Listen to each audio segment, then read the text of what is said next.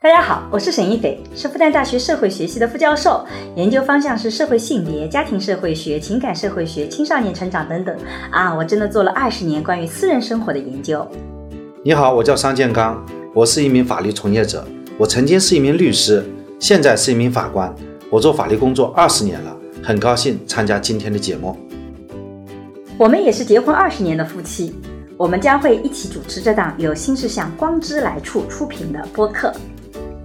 在这档节目中，我和沙老师将会以男女不同的视角解释这个时代的爱情问题，从社会学和法学的角度探讨与亲密关系、婚姻家庭、社会性别相关的热点事件。那也会参差一些我们轻松的夫妻的日常聊天。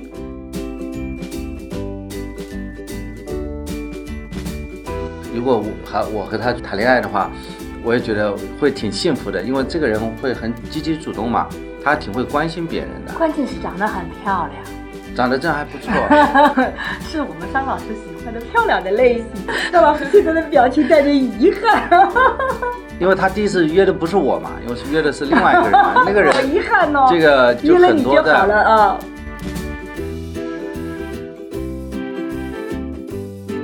年轻人何必现在开始不悲不喜的生活？这不喜不悲，这个八九十年，你说人生为什么要活着啊？人生不就是去体验？各种不同的感受嘛，这就是为什么我们要去恋爱，为什么我们会控制不住心动，这是上天给我们的馈赠。我们研究了一阵子，还发现包办婚姻在七年以后的幸福感是超过自由恋爱的，也就是说，你还真不能说自由恋爱就一定更幸福，它也不是这样子的。所以在这个过程中间，你会发现没有一份爱情是可以在开始的时候就一定是。能够保证他一定成功的。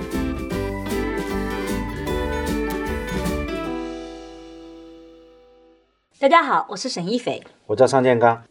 这一期播客呢，是为了祝我们的播客粉丝突破一万，我和桑老师就从播客评论区里选了四位听众，邀请一起录制一期播客。在这期播客里，我们会直接连线听众。那下面呢，就有请我们的第一位受邀听众。我们会聊人际交往之中怎么去心安理得的寻求帮助，女生在感情里应该如何主动出击，希望也能帮助正在收听的你。哎，先做个自我介绍吧。呃，但是大家可以叫我陈查理，然后就是现在我是一个。是九八五学生，九八五学校的学计算机的女生，但是现在呢，其实我对我这个专业可能有点怀疑，就是我对我自己学这个专业有一点点怀疑吧。这么好的专业，为什么要怀疑呢？我觉得好好的专业。你学你学几年了？现在是大三。啊，学三年，我也换了我自己的专业，我原来从数学换到法律了。但你是不是后悔了？后悔了吗？我学了一年换了法律的。那个时候是因为觉得这个学法律更可能更加对社会了解一些，所以想去学习法律。但我现在我女儿我还是希望她学数学、学计算机，因为学了这个数学和计算机以后啊，再去学法律呢就变得更简单了。那是因为我们家里穷嘛，希望早点出来工作，所以呢就是。先读，直接去读法律了。但如果你喜欢其他专业，你先把计算机本科读了，毕业以后再去选择，比方学社会学啊，跟着沈老师啊，这个学法律啊都可以啊。但是计算机是基础哎。对我们很喜欢计算机玩的特别好的，因为我们现在做研究的时候需要抓数据，需要去也是需要写小程序，然后才能做的。所以如果你有一技之长，再跨界，就比你什么都没有直接跨到这个专业领域里面来，其实好很多很多。计算机它是一个能力，它不见得是一个专业。呃，其实我今年是，或者说大学以后就接触了一些心理学，然后教育学方面的东西。我就本嗯有考虑过研究生的时候去考研，考呃心理学或教育学或者社会学的。然后，但是就是嗯。就是我想考的几个学校都挺难考的，就有点怀疑自己。然后刚才沈老师说，呃，其实就是很需要有像我这种计算机基础的吧。嗯。然后可能对我来说也是一个鼓舞吧。啊，真的，我我自己一直觉得人生有一些事情是你不喜欢的，可是你把不喜欢的事情做好，你在用选择自己喜欢事情的时候，你就选择权是会变大的，而不是变小的。然后你如果是计算机有优势，只要你通过比如说基本的笔试，其实在入学面试的时候，你反倒是占优势的。因为我们像很多的老师，他是喜欢跨学科的，因为你有一技之长，那个专业领域的东西，我们三年时间能教得会你。可是你的基本的这些东西，其实是我们很难在三年里面教会你的。你原来的基础就非常非常的重要。所以我是觉得，嗯，把自己能学的东西学好，你要是在自己这个领域里能拿到比较高的绩点，你再跨专业，其实是会非常有利的。啊，而不是说要去证明说我不喜欢这个专业，所以我要到你们那个专业里。其实对老师来讲，我就会觉得你可能到了我这个专业里面，你也会觉得说我学着学着没你想象中那么好玩。任何一个东西它变成职业都不太好玩，我觉得。变成职业可以很好玩呢。真的吗？但是你跨学科，你这个学科和学科之间是要有牵连。就像你现在学计算机，你把它跨到社会学，他们之间它能力上是有传承的，这是非常好的。嗯。你像我原来学数学，现在跨到学法律，其实包括我现在做专利领域，其实原来学到的数学、物理、化学这些基础的知识啊，对我现在的从事工作还是有帮助的。嗯。我觉得我们两个是不是查理已经发现了我们俩经常不一样的观点？不过没关系的，我们家孩子就是这样的，问我们一个想法，妈妈会讲一个想法，爸爸一个想法，然后孩子自己去决定两方你去吸收什么东西。其实两方里面会有一致的东西，也有不太一样的地方。其实我感觉现在还是挺乐观的，就是我知道自己喜呃喜欢什么或者偏向什么了，然后对于专业的知识，我就就会更高效的去把它完成，然后再。再抽时间去做，就是去研究自己喜欢的东西，我感觉这样还挺开心的啊，非常好。好，回到你的问题来，嗯，哎，我其实很喜欢你，你给了我们一二三三个问题，但是你其实也给了我们你其他的一些问题。我个人可能是觉得你其他的一些问题可能是更有意思的，就那个。啊，对，就是呃，其实沈老师之前说爱情是勇敢者的游戏，但是我就有一个比较。错误的尝试吧，应该说就是比较莽撞了。之前在图书馆遇到了一个男生，然后，呃，我我看错了那个数字，坐到了他预约的位置，然后我嗯，他就跟我说话的时候，他说你是五班的谁谁谁吗？然后那刻我就非常震惊，就是想到他居然认得认识我，然后我不知道莫名其妙好像对他有一种嗯奇怪的感情，然后。应该就是喜欢上他，但是呢，我就并没有找他聊天，也没有去呃跟他沟通，嗯。然后就只是默默的看他的 社交平台的动态，然后这样憋了三个月左右吧，我就呃通过别人问到了他的电话号码，我就打给他，直接跟他说，哦，我对他怎么怎么样，你就表白了吗？对，然后他肯定是非常莫名其妙，然后我现在回头看。我也不知道我当时为什么会做出这种事情，挺好的，我觉得。我觉得勇气可嘉啊！爱情是勇敢的游戏，你这就是证据啊！但是要注意一些方式方法，会不会把人家吓坏了？嗯，对。成了吗？成了吗？我很关心。没有没有没有。估计他会被吓坏了，吓得跑得很远，他立即来个五公里长跑。别那么夸张好不好？其实我们在那个，我不知道你有没有听过我的社会学的爱情思维课。我听过几节。听过几节？没有没有完全听完。你其实中间有一节，我们讲到女性的主动，也就是我们其实讨论过这个话题。什么叫主动？其实我们还给了很多方法，就比如说你喜欢一个人，我们讲到韩剧里有个叫第二空间，就你首先要找到跟他共处的第二空间。比如说你们可能都是某个学校同一个学校的学学生，对不对？这是你们共同的第一空间。但是呢，你只有这个空间，你的跟他的关系就像所有同学跟他关系还是一样的，你不能突突出出来。所以你要找第二空间，比如说你可能能打听到他的电话号码，那你就能打听到他可能是参加的某个协会的，或者是在团委，或者是在学生会，是不是有兼职啊，或者有什么这种 社会实践的。你如果知道这些信息的话，你第一步要做的是跟他在另外一个空间里再去。共同有交集啊，比如说他是某某协会的，那你也可以去参加那个协会。这样子的话，你还还能说，哎，上次咱俩在哪里认识过的，对吧？那不就建立这个途径了吗？第二个呢，我们讲女性的主动，她并不是说直接表白，而是我们讲的勇敢，是说你要学会去跟一个人很去很主动的去肯定别人，让别人跟你有形成链接的这样的一个可能性，然后我们才慢慢慢慢一点点往前走啊！你也知道，我最近在研究磕 CP，我就觉得现在我经常是鼓励那些这个呃这个这个呃这个觉得不知道怎么开始的，我觉得可以去磕磕 CP，因为那个 CP 里面有的时候你会发现，你能看得到一个人是怎么去搞定另外一个人的。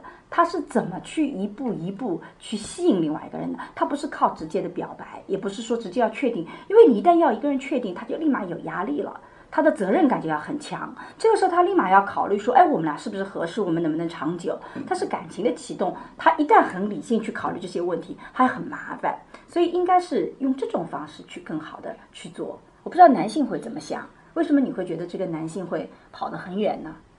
因为男性不喜欢我们那么主动的女性吗？因为你碰到这样一个人，你会不知道他到底是这个正常人还是不正常人。所以男的会觉得我们主动表白的女性是不正常的吗？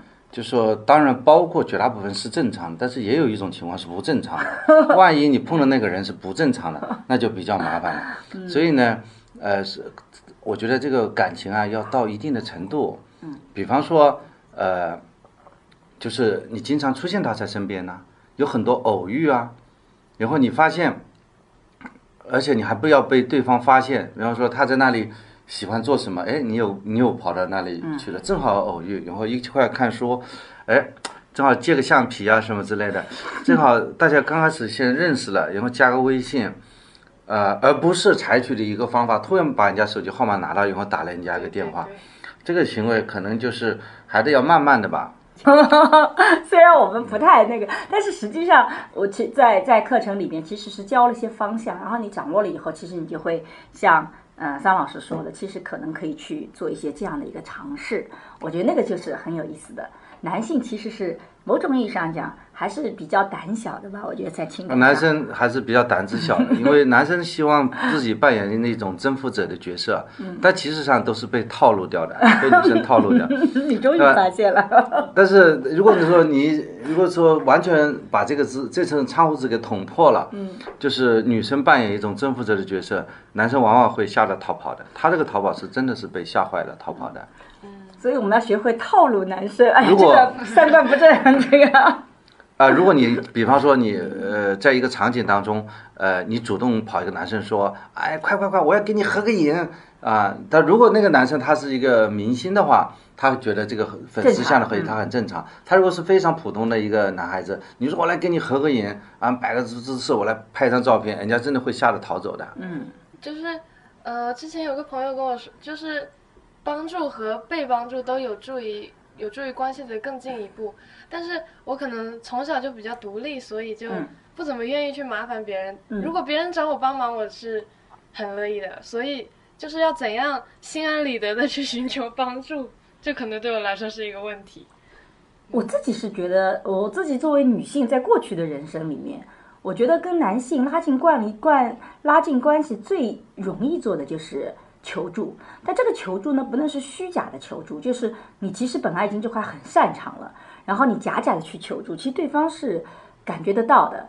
那实际上你日常生活中总有不懂，总有觉得有问题的地方，那你就去问呗，你就去找人帮忙呗。其实这个背后其实是一个自己对自己的自信心。就我一直觉得说，你有一天我也能帮到你的。我经常这么觉得，我觉得你有一天可能也会需要我的帮忙，或者需要我安慰你。当我自己觉得我能帮到别人的时候，其实我就觉得，那我就去麻烦别人好了。我觉得也没什么大不了。那如果他拒绝我，我也不会就很害怕。有的时候我们不愿意向他人求助是两块，第一块是觉得自己不知道怎么回报，第二块是觉得可能我自己这个很容易被拒绝，被拒绝就很尴尬。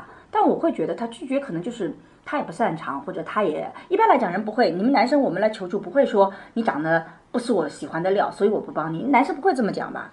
啊，不管他是嗯说因为好感要不要帮助他，或者说没有好感，男生一般不会去拒绝别人的求助的。嗯，我想一个正常的合理的人，如果别人找他帮忙，你总还是要给他帮助的。比方说，你看什么样性质求助了，他你向他说问个路。那么很多人就会说，哎，这怎么走？怎么走？给你画一个指个方向。嗯。还有一些人说，哎，你肯定搞不清楚，我给你画一张图。我我画个地图给你。我们以前好像遇到过这样的人。还有有人他说，我觉得我跟你讲也讲不清楚，这样我带你过去吧。他直接就带你过去。我说这不影响你上班吗？这不影响，反正我上班迟到一会儿不要紧的，对吧？嗯。那么这样的事情，所以不同的人会对待呃别人的求助会采取不同的方法。你会觉得，哎呦，呃，每个人还真的热情的程度不一样。但是我觉得没有人会说，呃，你问路，然后人家就呃就拒绝你或者不告诉你。只可能在中国有一些情况，比方说你在马路上摔跤了，没人敢去扶。对吧？这很可能是有特定的这个原因造成的，对吧？现在，呃，但是我想整个呃社会的风气，特别是我们年轻人，都应该会有呃这样一种善心吧，对别人困难会主动伸出援助之手的。嗯，所以我觉得，呃，这个求助你你可以是 非常好的，就是说，呃，展示自己和社会连接的一种方式啊。另外呢，我觉得吧，求助还是还是一种很很好的人际交往的一个技巧啊。如果别人有这个能力，你正好去求助别人，别人是非常开心的。嗯，中国人特别喜欢好为好为人师，人我们俩就是这样。嗯，所以说你求助别人呢，也不要有一种期盼，觉得因为他是我的好朋友，我才向他求助，他往往不会给你帮助的。好朋友就反倒不会嘛。为什么？因为好朋友他没这个能力，对，你应该像那些 其实跟你无所谓有没有关系，但是他有能力帮到人、帮到你的人去求助。嗯就是要找到嗯擅长这个领域的人，就寻求帮助。其实这个背后的一个很重要的能力是，我们能不能够快速的找到对方他的优势所在。这其实不是一个恋爱的问题，而是一个人际交往的社交能力的问题。你在一个群体里面，夸这个看到一个人他有这个优势，你去向他求助，对这个人来讲，他会一下子会得到被认可、被肯定。就是我我会觉得哇，原来我这些点你是看得到，你为什么不求助身边这个人？因为他可能没这个优势，所以这其实是一种肯定。但是如果你乱求助，就真的是他特别不擅长的事情，你为了要去接近他，去向他求助，那他会觉得你就专门挑我不擅长的东西来求助，这个他会很难受，因为他想帮你又帮不了你，他就很尴尬。所以这个求助背后其实是能力啊，就我们怎么更好的求助。其实你能不能快速的看到对方他比较擅长，比如说我那时候就经常向他求助这个数学，因为他数学系转到我们这个法学院，我们当时是大法学院，那怎么着他数学肯定比一般的男生要好嘛，对吧？那那而且比我身边的女生也好，那我向他求助。怎么着，他都是可以帮到我的，那他也会觉得是他的擅长。这个时候，大家不会觉得这个很很奇怪、很冒昧，所以实际上背后是我们能不能找到其他人的一些优势的地方，这个其实很重要的一个点。学到了，学到了。嗯，我觉得像你这个人性格蛮开朗的，你应该非常很容易脱单的，应该非常啊长得也不错，就是很容易脱单。人际交往吧，而且你那么善良。我其实我的朋友也是不少，就是从一个人认识陌生到认识，再到熟悉这个过程可能是比较容易的。然后，呃，从熟悉到亲密这个过程就是一个很难跨过去的坎，可能就是不太会袒露一些内心比较内心深处的东西吧。像平时我就从来不会和朋友说到我们讨论的这些东西的，基本上不会。挺好的。我突然想起我大学数学系的一个同学，女同学，其实那女同学长得蛮好的，但是呢，她就对我们呃班上有一位男生特别好感，她就经常就是来约我们那个男孩子嘛，难道不是你吗？不是我，不是，是我们另外一个人。结果呢，就是那个男孩子其实刚开始主要还是因为觉得女生太主动了，还是而且在这个众目睽睽之下，所以这个男生呢就不愿意出去，不愿意出去玩。最后这个女孩子呢就，呃，可能基于礼貌嘛，就是约旁边的男孩子愿不愿意一起出去玩。这个时候所有的男孩子呢都都选择说啊、不约她出去玩，这个就变得那个女孩子呢挺尴尬的。其实我们内心里都非常认可他，觉得哎呦，其实如果我和我和他处处谈恋爱的话，我也觉得会挺幸福的，因为这个人会很积极主动嘛，他挺会关心别人的。关键是长得很漂亮。长得真还不错。是我们商老师喜欢的漂亮的类型。因为因为但是他第一次，商老师现在的表情带着遗憾。因为他第一次约的不是我嘛，因为是约的是另外一个人嘛，那个人好遗憾哦。这个就是因为害怕，就是没有出去嘛，所以就约了你很多就好了的。啊。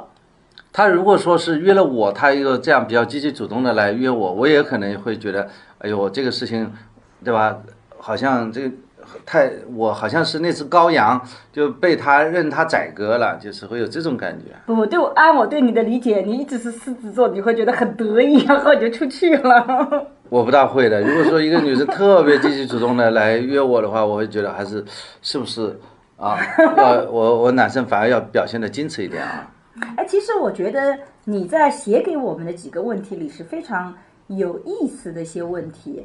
我觉得，尤其是比如说第一个问题是讲到那个算法匹配一个合适的人对，啊，就是其实我也有，呃，尝试，就是有去尝试过用那个，呃，社交软件。然后我一般就是上去以后注册了，然后，嗯，过两个三天我就会把它卸载掉。可能我现在还比较年轻吧，然后也没有那个紧迫感，就是想看一看上面的男生，呃，是什么样的男生。然后说到底还是对对这个平台可能还是不够信任吧。嗯，因为你里面有个问题说，人们通过算法匹配到一个合适的人，能通过算法匹配到一个合适的人吗？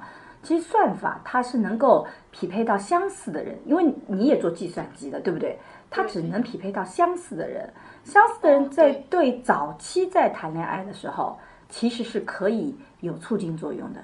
但是时间长了，你会发现有差异也是很好的。所以算法是不是能够去匹配合适的人，取决于说这个算法是用了哪些不同的点去算的。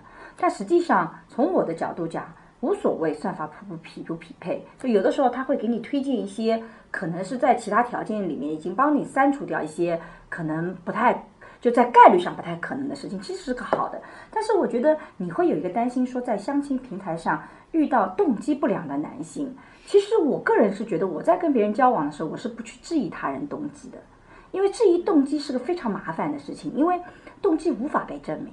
演技好的渣男，那动机根本就让你看不出来。反倒是些老实的人，他可能动机一眼就让你识破了，但他可能动机没你想象中那么坏。所以最重要的是，我们得设定好底线。就比如说他动机不良，他想骗我钱，可是我在恋爱里面，我其实是觉得就一起吃、一起消费，我可以来承担一部分。但是我可能在早期恋爱的时候是不愿意有借借钱或经济来往的，对吧？我也不会去透支我自己的消费去帮助一个人，这些都是我的自己的底线。你这些底线守住了，不管对方动机如何，其实你都能够做得很好。我觉得这个是一个非常重要的一个逻辑体系。那第二个就是说，我们在身体交往方面，啊，他可能骗我上床的，那实际上这个背背后也是你的底线。你能接受上床的条件是什么？是说我一定要跟他一辈子走下去，我才能跟他上床，还是说只要我们比较愉悦、比较安全，我觉得能享受这个故事，不是被迫的，我就能接受。如果有一天分手，我觉得我也是能接受这个结果的。那这个时候就是你做好了准备。但如果你说我是为了要跟他在一起，如果不跟他发生关系，他可能就不爱我了。我为了要留住他去上床，这个逻辑是错的，因为你一旦上床了，他可能会更不爱你。不不是你好不好的一个概念，就是说如果这个是个资源体系，它一旦被用过了，它是贬值的。所以你的底线设定好了以后，你其实就不怕那些动机不良的人。所以这个过程我觉得是很重要的。我觉得还是做一些你喜欢的一些运动，比方说你喜欢旅游啊、户外啊、唱歌啊，就是即便两个人在一起，他还有一些共同的生活空间嘛。嗯，你想想看，如果未来假设有一个男朋友或者说丈夫，你们俩在一起总会有一些生活的内容嘛。这些生活内容往往是那些呃看起来很无聊的事情的。嗯，那么你现在就是做你自己喜欢做的事情，在这些场景当中，你会碰到一些异性，如果你特别喜欢或者欣赏他啊、那么你可以和他先从呃朋友、好朋友出起啊，然后呃自然而然的他就会觉得哎这两个人特别合适。那我觉得两个人在一起至少首首先要认识个呃一两年吧，才决定要不要成为男女朋友关系啊。可以刚开始会成为一个好朋友啊，对吧？咱俩这样的话我们也认识好哦久了吧一？年，嗯，但认识好久我们讲原来是同事，啊，我我特别看不惯这个同事，就是两个人经常呃这个斗啊，最后我们觉得两个人如果合并了就不用斗了，现在发现合并后还在斗，那么这个呢其实还是与人斗其乐无穷。就至少我们有一些共同的地方，我们在同一个单位去工作，为什么选择同一个单位？大学里那个同一个机构呃，同一个机构去工作，说明我们还很多共同理念的。我不建议在相亲平台上去找那些人，其实和你的生活场景不符合，因为你不能一直生活在相相亲场景当中啊。嗯，这也是一个很好的角度，有道理的。反正我们两个完会完全不同，我会觉得你打开社交圈子、相亲平台，可能也是一个超越圈子的一个很好的方式。但我们桑老师会觉得，其实我觉得知根知底，在身边的人更好。我可能就是那种典型的直男，我欣赏的女孩子就是特别的有个性，就猜猜她的工作、生生活、运动，呃，这种各种方面展示她的美。比方说，她特别擅长打羽毛球啊，或者说她打的不好，但是她打的很努力啊。就是说，她哪怕哪怕哪怕好她这个，就是说做什么事情，他只要做事情很努力、很认真，你就会会很可爱。就不见得说一定要是非常擅长，你反而是很擅长。比方说，我不知道你喜欢什么样的运动啊，爱好是吗？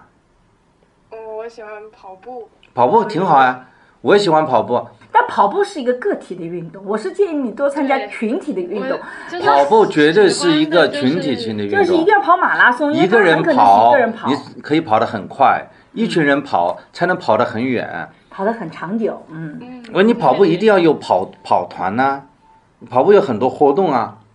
要我喜欢骑自行车，我们一个人骑有什么劲啊？我们是每个呃礼拜五下午就下班后就约着一块去骑自行车，这个时候大家呃，比方说跑步，我讲我们大家呃不远万里跑到另外一个城市去跑一个半马，然后又回来，这个跑步会会交到很多朋友啊。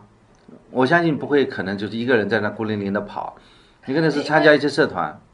呃，报了明年一月份的一个马拉松，然后到目前都还是就是一个人在训练，所以晚上可能就会考虑呃找一些人一起练习。你在一些 App 上面都一些跑步的 App 上面会有一些跑团呐、会有一些包括学校可能会有一些跑步的那种活动啊，甚至说你在跑步的过程当中，你就在跑的过程中就会发现，呃，有些人会经常来跑，那么你们就认识了，以后大家下次约好，哪怕一个人，一个女生。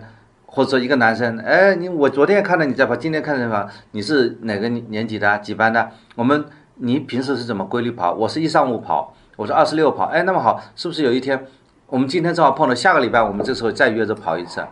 那么就这样的话，朋友不是越来越多了吗？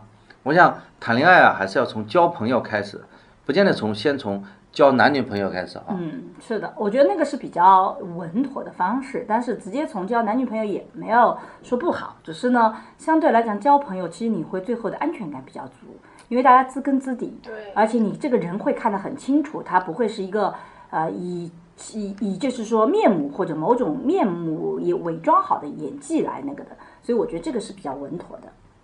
我有个经验，昨天晚上我一个朋友，十年前的一群朋友，一群骑自行车的朋友，呃呃，请我去啊、呃参加他们的活动。那我先把这个沈老师从学校里接回来，然后晚上九点钟再去活动。这个时候大家呃还非常热情的，就我们去聊十年前一起呃在台呃在台台湾骑湾骑骑自行车的场景啊。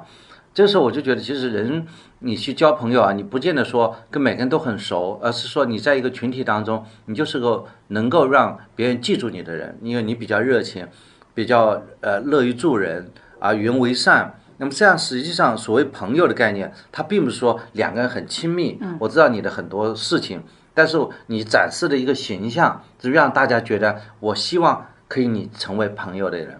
嗯，所以所以说可能。朋友才是我们这个生活当中最重要的一个财富吧。我们要学会去交朋友。你像我们两个聊，是不是有一点，呃，把这个我们的听众群拔高的一种趋势啊？什么叫拔高？就是说年轻人不爱听，这是另外一种说法。偏老了，啊！其实很多年轻人呃，至少我是很喜欢听你们的节目的。嗯，呃，最新一期的这个呃，中年危机的那个，没有，最新就美国丽人，啊，对我早上听了，然后你你感觉怎么样嗯说到说到中年人要要成为要接受自己成为平凡人，然后其实我现在才二十岁，我在想，那我二十岁要不要接受自己是一个平凡人呢？不要还是不要，我的建议是不要。二十岁的时候，那就觉得自己，嗯，世界在我脚下，我得去闯一不闯一番事业出来。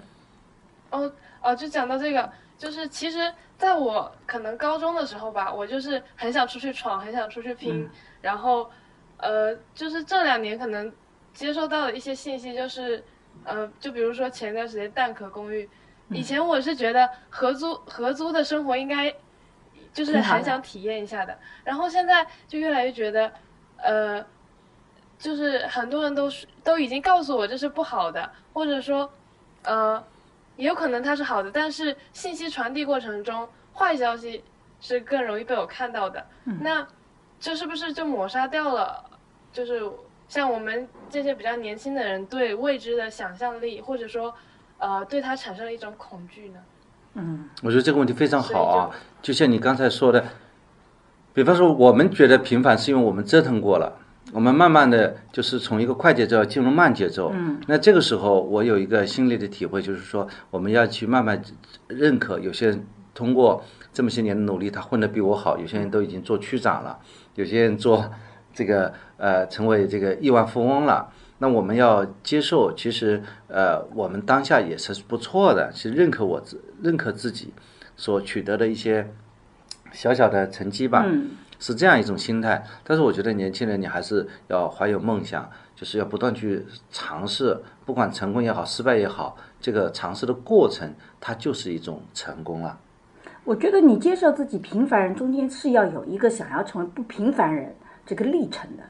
否则的话，有什么叫接受自己平凡人接不接受的问题？你就一直是个平凡人，就不存在接不接受，而是当你说我接受自己是平凡人的时候，其实就意味着你曾经是为不平凡而去拼搏过的。这一点其实是非常非常重要的。就曾经拼搏过，你曾经绚烂，再乖归于平淡，跟你一直平淡，它是两种人生境界。所以到了中年的时候，其实我们会。重新停留下来，会去珍惜我们所拥有的，但是这些珍惜的拥有是曾经我们拼搏出来的。如果你连早期的时候拼搏都没有，你就直接归于平淡，哇，那个其实是这个你在有一天走到中年的时候，你可能是回过头来反倒是后悔的。所以不同的人生阶段，他的感悟是不一样的。我觉得这个问题特别好，也正好我们。分享给我们的朋友们，因为我们有的时候讲任何的东西都是在有一个具体的语境里，有一个针对性的对象，但实际上不同的年龄段其实是很不一样的。我觉得这个还蛮好的。另外就是说，别人就告诉你有风险的地方，你自己怎么看待这种风险？你应该从这个风险当中学习到。比方说合租这个事情是有风险的，但是你说我就不不去尝试合租。如果说你真正是有这种想法，你要学会怎么去避免这个问题。因为合租有它的优点嘛，你看。你充分看到它的缺点，那么你在合租的时候要注意这些呃风险，这样的话你就在这个活动当中成长起来了。如果说它是彻底呃违法的，它像贩毒啊，这个贩子贩卖枪支啊，那肯定是不能尝试的，对吧？但是有些事情 它有它的合理性，因为现在这个年轻人，你说到一个城市，你说一个人刚开始就住一个独幢的房子。好像成本也很高，它有它的优势嘛？那你能够啊扬长避短，那个就能够把这个呃优势吸收进来，把这个坏处避免掉。对。那么就是这从这些问题当中成长起来了。嗯，好的，我觉得时间也差不多了。嗯，我们聊得很愉快。和你们聊完，感觉就是我又可以了。我们希望我们的播客经常给大家能量，这是我们很努力要做的。嗯。啊，非常高兴今天和陈查理聊天。嗯，好的，那就先聊到这里，再见，拜拜拜拜，谢谢老师，谢谢老师。没有，我们也很愉快。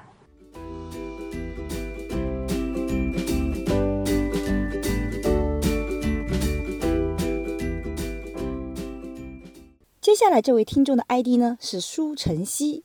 他是一位正在准备考研的学子，留下的问题是关于考研和工作矛盾和恋爱中的不自信，现在我们有请他自我介绍一下。老师好，两位老师好，我叫苏晨曦，然后我来自，呃，我现在正是大学，我是一年大三的学生，即将要就是准备准备考研的事情，然后最近就是听了很多沈老师的播客，感觉学到了很多东西，然后也很希望跟沈老师和张老师交流一下。你能介绍一下你在哪个城市吗？我在重庆，我是西南政法的。啊，我是这个我是神网的神校啊，哪里？向你们致敬。是一个非常好的学校，法学家的学校。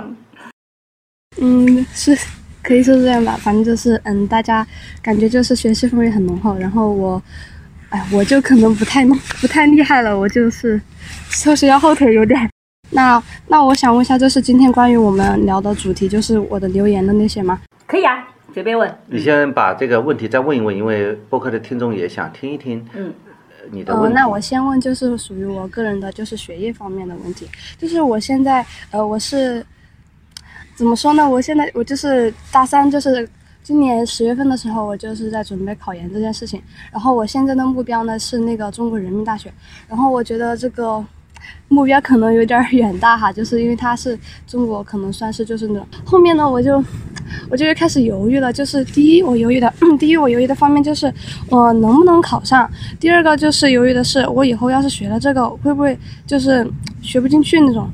后面我就，嗯，反正现在就面临着一个就是方向的纠结。然后我又发现我自己对资产也产生了一定的兴趣，然后我现在就非常的纠结。第一个就是考研的事儿，第二个就是方向的事儿，嗯，然后我想问一下，就是我应该怎么办？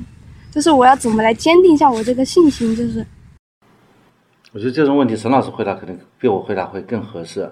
陈老师是教育专家，因为他 问的是一个教育方面的问题。不是吧？你要问我回答这个，你学刑法也好，学知识产权也好，那都是很有这个前途的职业的。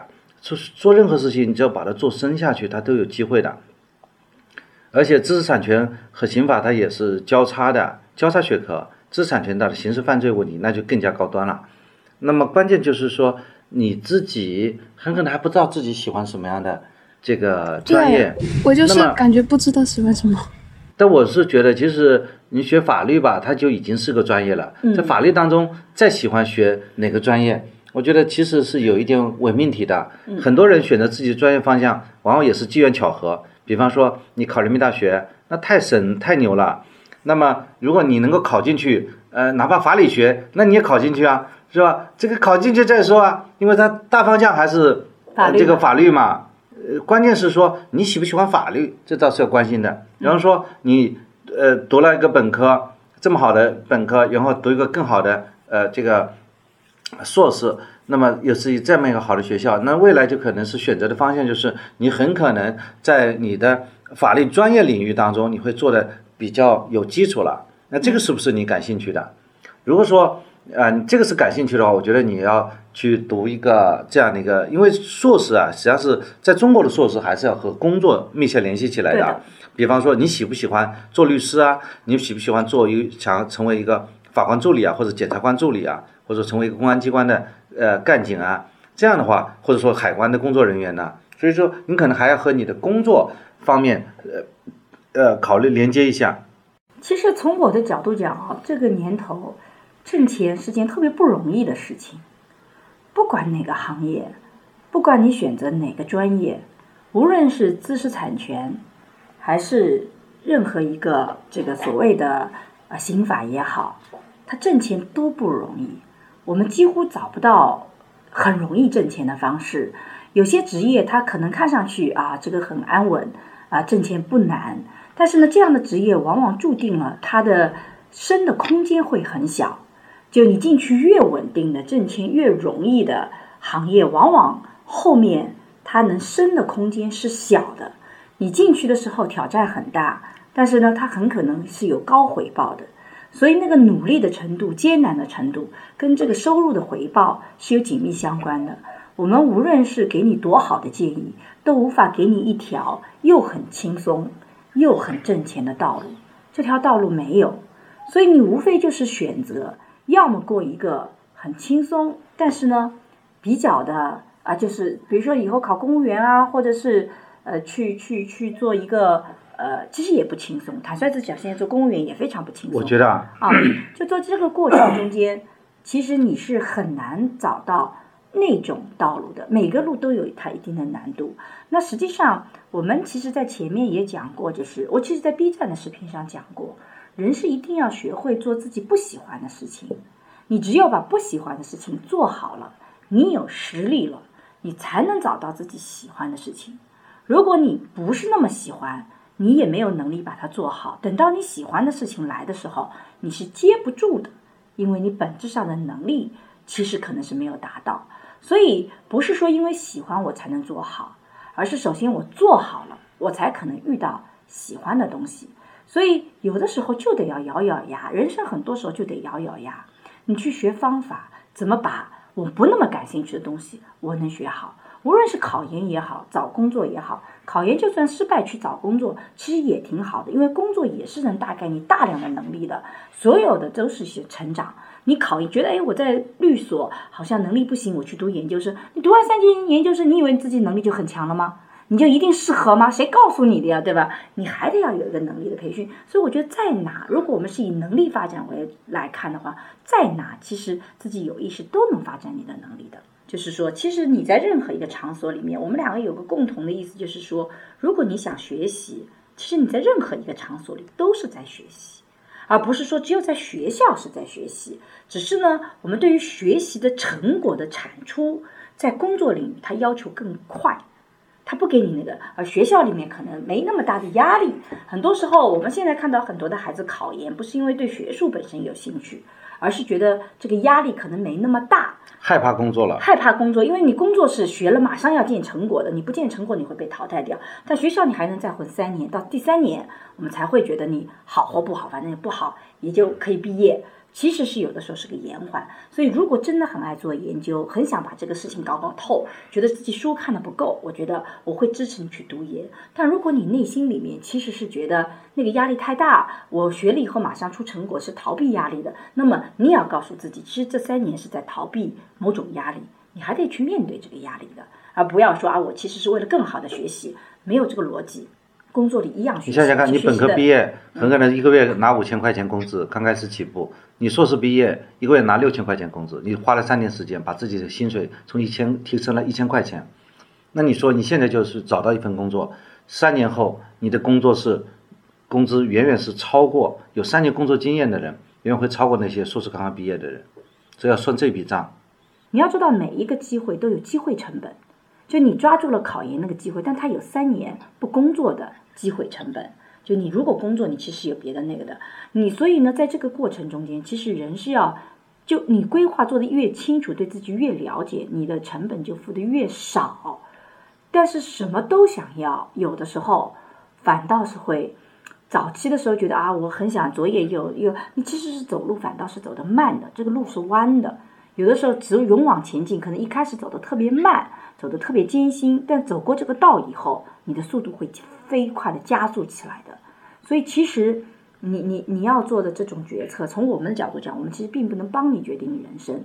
桑老师觉得，哎，给了一个方案，我也给了另外一个方案。其实我们自己教育自己的孩子也是这样子的，我们帮助你是帮助你理清思路。就第一步，我们帮你理清思路。你在犹豫是刑法还是知识产权的时候，其实桑老师帮你理清楚。其实，在这个阶段，你还没有到去考虑这个专业，背后还有很多的偶然因素。最关键是你的最重要的这样的一个这个基本的能力，听书读写这些基本的能力。第二个是刚刚在讨论的时候，其实桑老师帮你理清楚你的家庭背景或者你自己的目标要跟你自己的方向是要吻合的。你觉得，如果是我学习能力不够，然后我到研究生阶段去再去学习，然后再出来那个，其实这个逻辑不成立。也就是说，你你你，其实，在任何一个场所里，其实都是一个学习，甚至有的时候，只有工作过了，才知道自己到底缺什么。读研究才是最有效果的。我们自己也是喜欢收那些有工作经验的，因为比较的知道自己要什么，知道自己缺什么。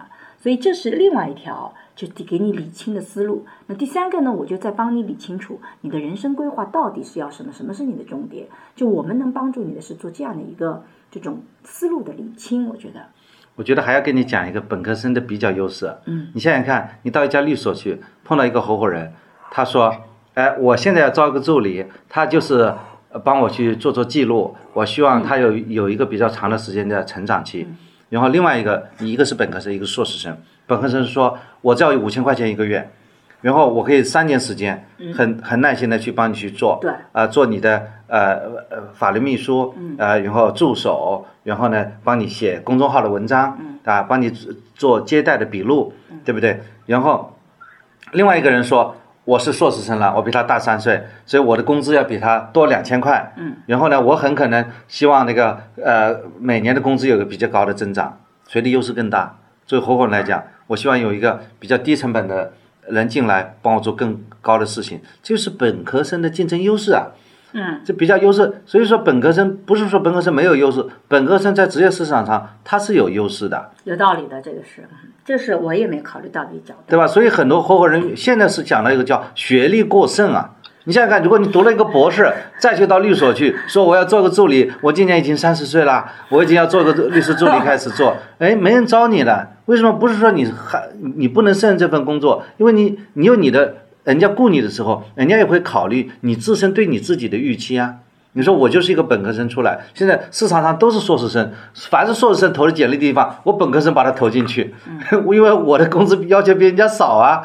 这样的话，你的优势不就体现出来了吗？哦，我大概懂老师的意思了，就是能力其实是比学历更重要的一件事。对，这是一定的。我觉得能力比学历重要，这在是职业场上是必一定的，就是。那接下来就是第二个问题，就是最近困扰我的一个小问题，就是就是跟沈老师的研究有关系了，就是关于那个呃，就是爱情方面的问题。这个说起来有点难以启齿哈，就是怎么说呢？呃，就是我在暑假的时候，然后对一个男生产生了一点点的好感，但是呢，我就稍稍的努力了一下下，我就我就放弃了。其实还是就是我现在就是有一个疑问，就是我就是怎么去就是面对就是我对他有产就是我第一次产生那种自卑的情绪，你知道吧？就是就是觉得好像两个人不太不太登对，然后就觉得呃，第一我就在在自己我自己的内心活动哈，会不会他家就是非常的有钱？会不会他的教育环境从小就跟我不一样？他就是会不会觉得我不太好？然后就是会有这方面的考虑，然后后面，哎，反正就是。就是我就想问一下，怎么去就是解决就是这种自卑的问题？我觉得我的自卑吧，可能就是我有时候觉得可能是自己读书少了，所以才会自卑。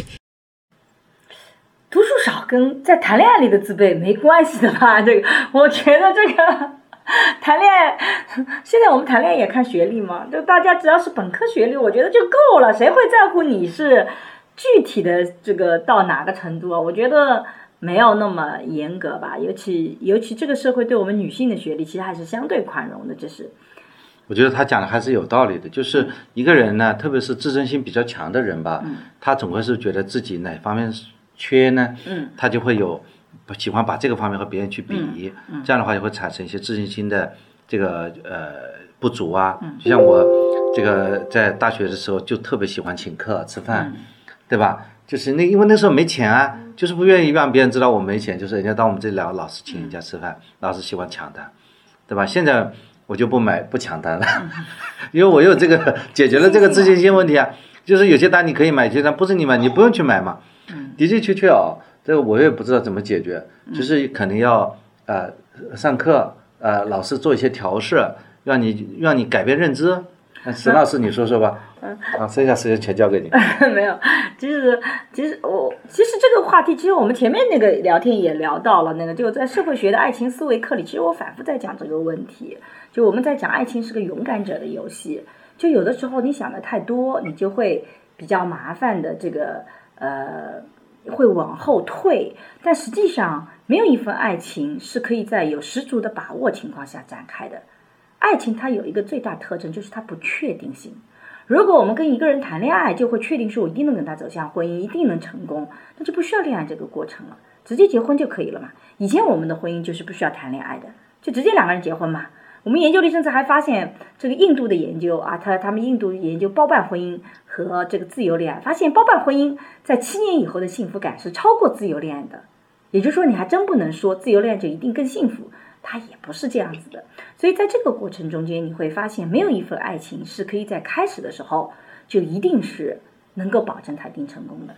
爱情本质上它就是要有这个这样的一个逻辑体系，就本质上它就一定是有一个这样的不确性、不确定性在里面的。所以，当你很担心说啊，我们俩是不是配啊，或怎么样子，那你不去交往，你怎么知道呢？我们去担心说对方是不是要求太高，我可能不符合他要求啊，你不去聊，你怎么知道呢？你觉得对方可能是个人渣，他可能就对我伤害，可是你不去谈，你怎么知道呢？这些东西都是你不实践，你是不知道的。所以，当你觉得自己啊，觉得好像还不够好，那个其实是因为我们把爱情看得太重了，我们觉得他好像一旦开始就要有比较成功的地方，其实他很难做到，真的很难做到。所以我自己是觉得爱情是一个蛮勇敢者的游戏的，你得去尝试，它就是个不确定性的。好玩也好玩在不确定性，确定了有什么意思啊？我要知道当年跟他一谈恋爱就会结婚，那就不会有去努力了嘛，对不对？反正会结婚，干嘛干嘛还要努力？不就是因为觉得这男人估计也不太会娶我，我得努力一把？那你才会花心思啊，去创造一些东西，让他能够对你更感兴趣，你才会去做这样拼命的努力嘛。否则你怎么会去做这些努力呢？你怎么会去强迫自己变得更好，以便于更配得上他，让他更你对你更满意？如果我们就一定是确定结果，我跟你在一起，你我是什么样子，你就一定会喜欢，我们一定会走到那个，那就没有必要再往前努力了嘛。你还年轻嘛，你去做你喜欢做的事情，哪怕被别人拒绝了，你你在这个过程你是成长起来的，对，你也学习，你的自信心会提升的。我觉得应该苏晨曦同学没有听过我的社会学的爱情思维课。我很怕那种后果，就是我不想承担那种不利的后果。要是就是真的说我被拒绝了，我就想的是，就这么两天才接触这么一点点，我就搞得我心神不宁，我每天都都会去想这件事情，我觉得占用了我大把的时间。然后我要要是真的失败了，那我岂不是就非常的更加的难受？还有我还有一个问题就是，我为什么会对一个人我并不是很了解的一个人产生这种？这种情感需求，我是想从他这里得到什么，或者是怎么样？就是说，一个人为什么会对另一个人根本就不是很熟悉，然后你为什么会对他产生这种很莫名其妙的情感？然后我就在想这个问题，因为你是人啊，你不是机器啊。人跟机器的区别就在于，人是有感性的，有不可控的一面，有它动物性的一面，机器没有的。所以，机器可以每一个程序都很精确，但是机器。将来人机器不能取代人的地方，就是人有感性的一面。这是在未来社会，机器唯一不能够取代我们人的地方。所以，你为什么会对一个人好感，情不知所起，一往而深？这就是人类本身感情的特征体系，对不对？所以，你为什么会爱上一个人？没有什么别的理由，就是因为你是一个人，你很感性。你会有对爱本能的一个趋近性，然后你会喜欢这个人，你都不知道自己是不是合适他，你也不知道他自己会不会更长久，可是他就那么吸引你，这就是人区别于动物的一个地方。所以我觉得这个你怎么知道动物没有这种感觉呢？呃，动物也有啊，动物也是这样的。动物所有的动物生存最重要的就是繁衍，所以抢夺配偶是他们人生里面。这就不是人和动物区别的地方，这是人和动物共同的地方。对啊，对啊，人和机器的区别在于，对机器区别，对机器是没有感性的，所以你像未来社会，机器可以把人取代掉很多，唯独在这一块里面，它特别难取代。虽然未来我们有可能爱上机器人啊，爱上一个这个特别了解我们的人，但是那种你不知道原因的那种动心，就是爱情里面。爱上一个人没有错，但是呢，我觉得你真的还是要听听沈老师的课，怎么样去。表达好感，对，怎么样去啊？沈老师话说，怎么去撩汉？这些还是有人际交往的一些技巧、礼仪和方式方法在。我们去解决那个感性和理性之间的冲突，也解决为什么你今天不愿意往前走一步，是因为今天的爱情是你自我价值的一个呈现。你会特别担心，如果他否定我，是不是就意味着我这个自我价值没有作用？我好像不那么值钱，因为我不去竞争，我就不会被评判。不会评判就不会输，你不去参加比赛你就不会输。但如果你不去参加比赛，你也永远没有赢的机会啊，你也没有证明自己的机会啊。所以有的时候，就我们鼓励大家勇敢的走一步，就算输了又怎么样呢？就算谈了一年分手了又怎么样呢？是会伤心啊，可是这不就是人类情感丰富性的一种体现吗？否则你就永远过不喜不悲的生活。年轻人何必现在开始不悲不喜的生活？我们到了中年才会去反思，要不喜不悲。年轻的时候就一直不喜不悲，这不喜不悲，这个八九十年，你说人生为什么要活着呀？人生不就是去体验各种不同的感受吗？你为什么要去旅游啊？你不就是要看不同的世界吗？你为什么要遇到不同的人啊？你不就是在体验不同的人生吗？所以这就是为什么我们要去恋爱，为什么我们会控制不住心动，这是上天给我们的馈赠。嗯，我还是很害怕，就是那种存在那种不利的后果。就是不利的后果很简单，在爱情里面，我们告诉你，你要排除掉 Mr. Wrong。排除 Mr. Wrong 就意味着你把底线给守住了。你守住底线以后，他就不会让你承受不住。对不对？你你不能说我爱一个人我就没有底线，全部那个我把时间全部投进去，我工作也不要了，什么都不要了，我全部投进去，然后我输的时候就输得很惨，这个是不可以的。你任何一个竞竞赛竞赛比赛，你都是其实是要有一个底线在里面，我觉得这点很重要。嗯，对，初心没有对错，嗯，方式方法很重要。对，这个总结的很好。嗯，好，时间的问题，你最后谈谈对我们播客有什么建议和意见吧。哦，就像我上次在那个留言写的那样，就是以前听的播客嘛，然后我感觉大部分的时间其实就是提出问题、发现问题。后面我希望其实是可以更多的提出一些解决问题的方法。就是我们比如说像上次焦虑的那一期，其实，嗯、两位老师都有不同的那个方法嘛。其实我更想就是知道一些更加具体的，能够解决焦虑、能够释放这种焦虑的情绪的一些具体的方法。我希望在就是解决问题这方面会有更多的那个阐述。这这是我一点小小的不成熟的建议。好的，我觉得像这种聊天的方式呢，其实挺好的，既谈到问题，又谈到解决问题的建议，建议啊就像今天这样的。嗯，对一个人，但是一对一我们能提建议，但是一对多的时候就很难那个。比如我们两个人，嗯，就是很难，就是说自问自答，这个问题，这个解决一个问题。其实我们这次的问答就跟大家聊天，其实就力图去解决一些更具体，因为我们会知道你是怎么想的，但实际上我们也不会给一个答案，我们总是给你几种不同的。哎，我们像这种三人聊天的方式，我们也是第一次尝试啊、嗯。如果我们这个效果比较好的话呢，我们就会经常的邀请一些朋友，大家一起来聊聊。对我们来讲也是，呃，了解年轻人的一个途径啊。我觉得我挺年轻的，好吧？这 你了解我就可以了，我就很年轻啊。沈老师又说了，这个 以后还不能单独聊的。没有，你可以的，你天天跟人家单独聊嘛，真是的。嗯，好，好，嗯，嗯，拜拜，拜拜非常拜拜感谢。那我就直接退出了。好。这次的聊天，我跟孙老师都觉得非常的快乐，而且非常有意思。我们希望以后也经常有机会再来邀请大家一起聊，比如说在我们粉丝数达成两万的时候，我们想再邀请四位朋友一起跟我们来聊，我们希望快点达成。感谢大家的收听。最近呢，我和新事项合作了一门新课，是讲授社会学的爱情思维课，希望能帮你对爱情提供结构性的观察。如果你喜欢更深入的、更加系统的社会学思维去看待亲密关系，欢迎你在微信里搜索公众号“光之来处”，关注后加入学习。是万物皆有裂痕，那是光之来处的光之来处。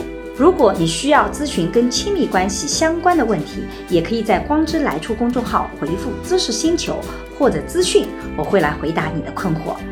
爱情是勇敢者的游戏，祝你敢于用理性去建构和相信亲密关系。谢谢大家的收听，今天就到这里，我们下期再见，拜拜。下期再见，拜拜。